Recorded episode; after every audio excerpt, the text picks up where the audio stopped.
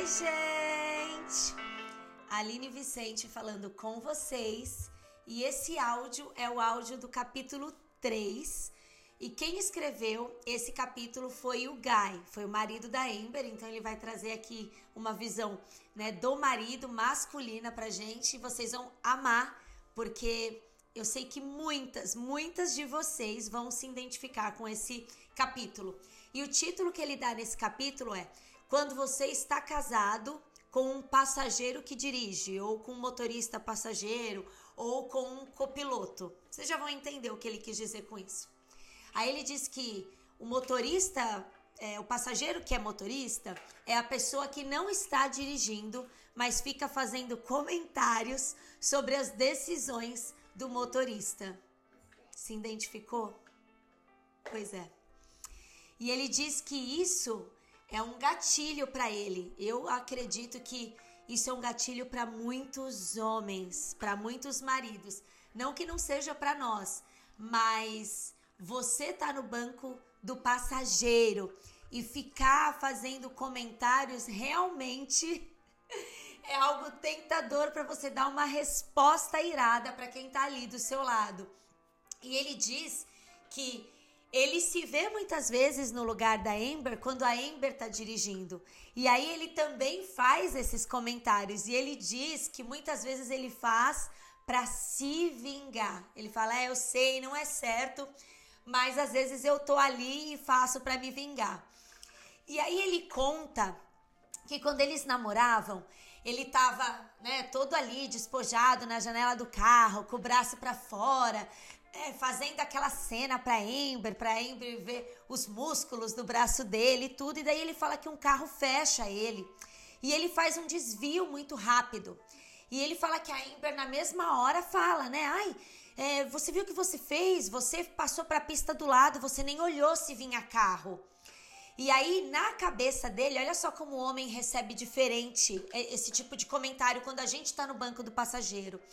Ele falou que ele pensou: poxa, eu salvei a vida dela.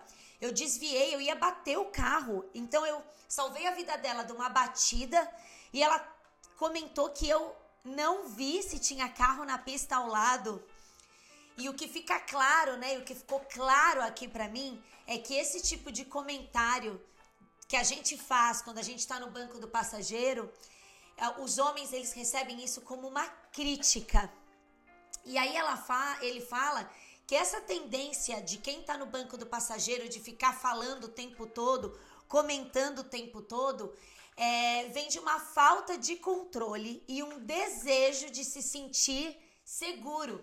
Eu, eu vou falar por mim, eu tenho muita dificuldade de estar no banco do passageiro. Por, eu, eu tenho alguns motivos, né? Primeiro que o Vi, ele já dormiu uma vez no volante, não foi nada grave mas ele dormiu e o carro não. Ele precisava parar, né? A gente estava num, num semáforo.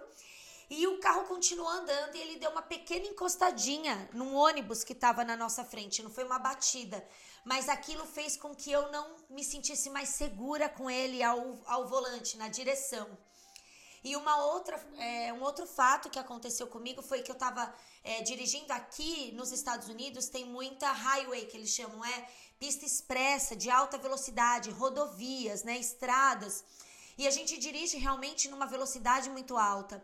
E eu quase é, fui pega num engarrafamento. Foi assim um livramento de Deus aquele dia. O carro que estava atrás de mim bateu e eu fui o último carro que não sofreu o acidente. Eu olhei pelo retrovisor naquele momento e parecia um filme, os carros rodando na pista, um batendo em cima do outro, e eu fiquei muito nervosa e aquilo me deixa muito desconfortável. Agora me causa desconforto todas as vezes que o vi dirige muito próximo do carro da frente. Porque o que me salvou naquele momento foi eu estar distante dos carros que estavam na minha frente. Se eu tivesse próximo, eu não teria conseguido escapar. E, e isso me causa desconforto. E aí ele fala que, que não é a maneira, né? Não é você gritar, mas a maneira como você fala. Então eu não preciso me calar diante é, o modo com que o Vinícius dirige. Você não precisa se calar diante o modo como seu marido dirige. Mas é o jeito que a gente fala. Então, ao invés de você gritar e falar, cuidado, você não tá vendo o carro, olha só o que você tá fazendo, mas dizer, olha, esse jeito que você tá dirigindo, ele tá me causando desconforto. Eu não sei, eu tô me sentindo insegura. Será que, né, você pode mudar a maneira como você tá fazendo? É um modo como que fala. E o Guy, ele coloca aqui que o marido, a pessoa que está dirigindo, ele também tem que compreender como a pessoa que está no passageiro está se sentindo. Então, imagina, para o Vi, talvez seja difícil entender como eu me sinto, porque ele não passou pela situação que eu passei. Mas ele precisa me compreender e respeitar que eu não me sinto confortável, totalmente confortável, quando ele está muito próximo do carro da frente e entender os meus sentimentos. E aí ele traz aqui é, o versículo que está em Romanos 12, 16, que fala: Não sejam sábios aos seus próprios olhos. E ele lembra que a questão dele não receber bem as críticas sobre a direção dele fala sobre o orgulho dele. E o orgulho é um pecado muito difícil de ser tratado. E o orgulho ele está em muitas áreas da nossa vida. Essa aqui é só um exemplo do quanto o orgulho fere, né? Nos traz ali aquela sensação de crítica, de ofensa, e a gente não quer receber. Mas como assim você está falando? Eu sei dirigir, eu sei o que eu estou fazendo. E você fere o orgulho. E para isso nós precisamos ter humildade, porque nós não sabemos tudo. E realmente nosso modo de dirigir pode não ser o mais seguro. Né? Nós temos hábitos e maneiras de dirigir que podem não ser tão seguros dentro de um contexto. E ele traz essa, essa reflexão.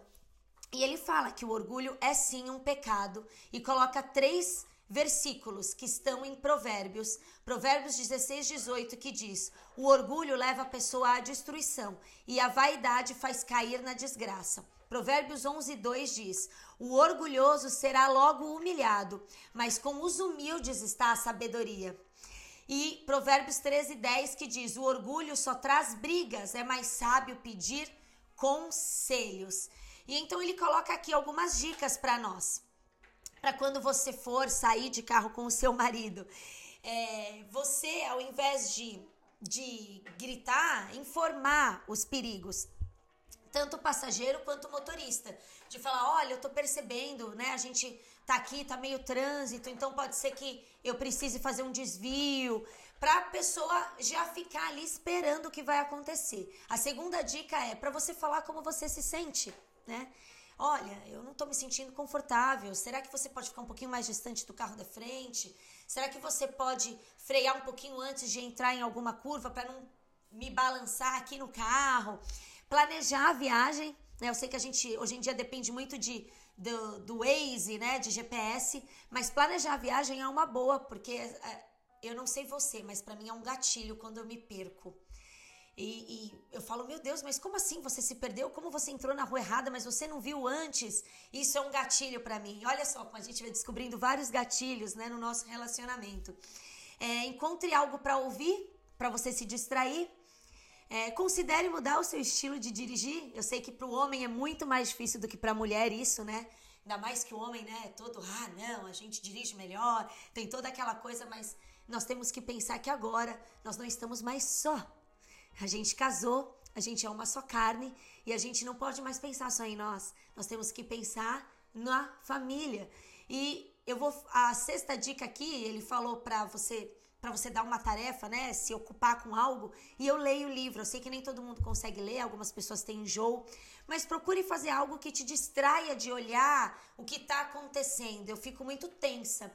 Então eu procuro ler um livro, me distrair com alguma coisa para não ficar ali pegando tudo que o Vinícius faz. Eu me identifiquei muito, porque eu sou essa pessoa. Eu sou esse passageiro que fica palpitando. E eu consegui entender o quanto é difícil para o Vi ouvir as minhas críticas, o quanto eu posso estar tá ferindo ele, porque às vezes eu não sei realmente, eu não falo com um tom de voz manso, é, a, a minha reação às vezes pode ser exagerada e esse tipo de reação ele vira um hábito, é você sempre falar da mesma maneira e eu vou começar a considerar, a considerar ele né, tentar me colocar no lugar dele e saber que ele não recebe isso como um alerta, porque eu tô alertando ele, mas ele tá recebendo como uma crítica e isso gera ofensa, enfim. Eu acho que é algo que a gente tem que precisa considerar. Nós precisamos considerar os filhos que estão no carro, porque às vezes o modo como a gente fala com o nosso, com o nosso marido ali, olha, você não tá vendo, acaba gerando um desconforto para os nossos filhos que estão dentro do carro presenciando esses conflitos. E aí ele finaliza colocando aqui: seja um passageiro flexível, humilde e amoroso. É, eu acho que durante a leitura desse livro nós vamos falar muito sobre humildade, que eu creio que é uma virtude essencial para um casamento, né? E o amor. E ele fala: leve a sério os conselhos do seu cônjuge quando você estiver dirigindo. Então, leve em consideração como a sua esposa, né, ou quando seu marido está no passageiro, como ele se sente. E o contrário, pense antes de falar, é, mude o seu tom de voz, fale com amor, é, não, não gritando, não com alerta, não com um tom de crítica, mas com uma conversa suave e mansa. E aí eu tenho certeza, né, que as próximas saídas de carro vão ser mais tranquilas, né? O, o seu marido vai te compreender e você vai compreender o seu marido, e isso vai deixar de ser um gatilho para respostas de raiva, para respostas grosseiras no nosso relacionamento. E às vezes até estraga a viagem, você está indo para um lugar, passar um tempo, se divertir, você fala: "Nossa, mas já começou mal, já estragou a viagem". Então eu acho que a gente pode fazer essas pequenas mudanças, né, tanto como motorista como passageiro, e melhorar muito o nosso relacionamento e curtir e aproveitar momentos que a gente tinha preparado com tanto carinho. Vamos orar? Senhor, eu quero fazer uma oração muito específica hoje, na questão da direção das nossas viagens e quando nós estamos no carro, eu sei que ter alguém dirigindo é nos traz essa falta de controle, nos traz falta de segurança, mas nós precisamos confiar, confiar que o nosso marido tantas vezes saiu com o carro e nos levou em segurança, né? E nos trouxe em segurança. Então, Senhor, que nós venhamos a confiar mais em nossos maridos na direção, que venhamos a considerar, né? Os sentimentos dele, que a nosso, nosso modo de falar não seja em crítica, não seja aos gritos, mas que o Senhor nos dê sabedoria e mansidão para falar em amor quando algo estiver causando desconforto em nós, que nós sejamos sábias em expressar os nossos sentimentos sem acusar, sem julgar o nosso marido. Então, Senhor, hoje o que nós queremos te pedir é nos faz humildes. Não queremos que o nosso orgulho né, fique à frente, que a gente não receba o que o outro está falando, porque aquilo nos fere. Mas que a gente se coloque no lugar do outro, que a gente exerça compaixão. Esse é somente um, um né, das formas que o nosso orgulho é expresso ali como motorista, mas tem tantos outros. Então, Senhor, faz-nos humilde no nosso casamento, nos faz compassivos para nos colocarmos no lugar do outro, Pai. Hoje te pedimos, também nos traz sabedoria no modo de falar, como falar e quando falar. O que nós desejamos e queremos aqui nessa leitura é um relacionamento melhor com o Senhor no centro, que a nossa mente esteja cativa ao Senhor e que nós sejamos como Jesus, humildes e mansos de coração. Pai, é o que te pedimos hoje, em nome de Jesus. Amém. Ai, foi muito legal. Eu achei muito legal esse áudio. Como falou comigo, eu tenho certeza que também falou com você. Até a próxima. Amanhã é a leitura do quarto capítulo. Eu te espero. Um beijo. Tchau.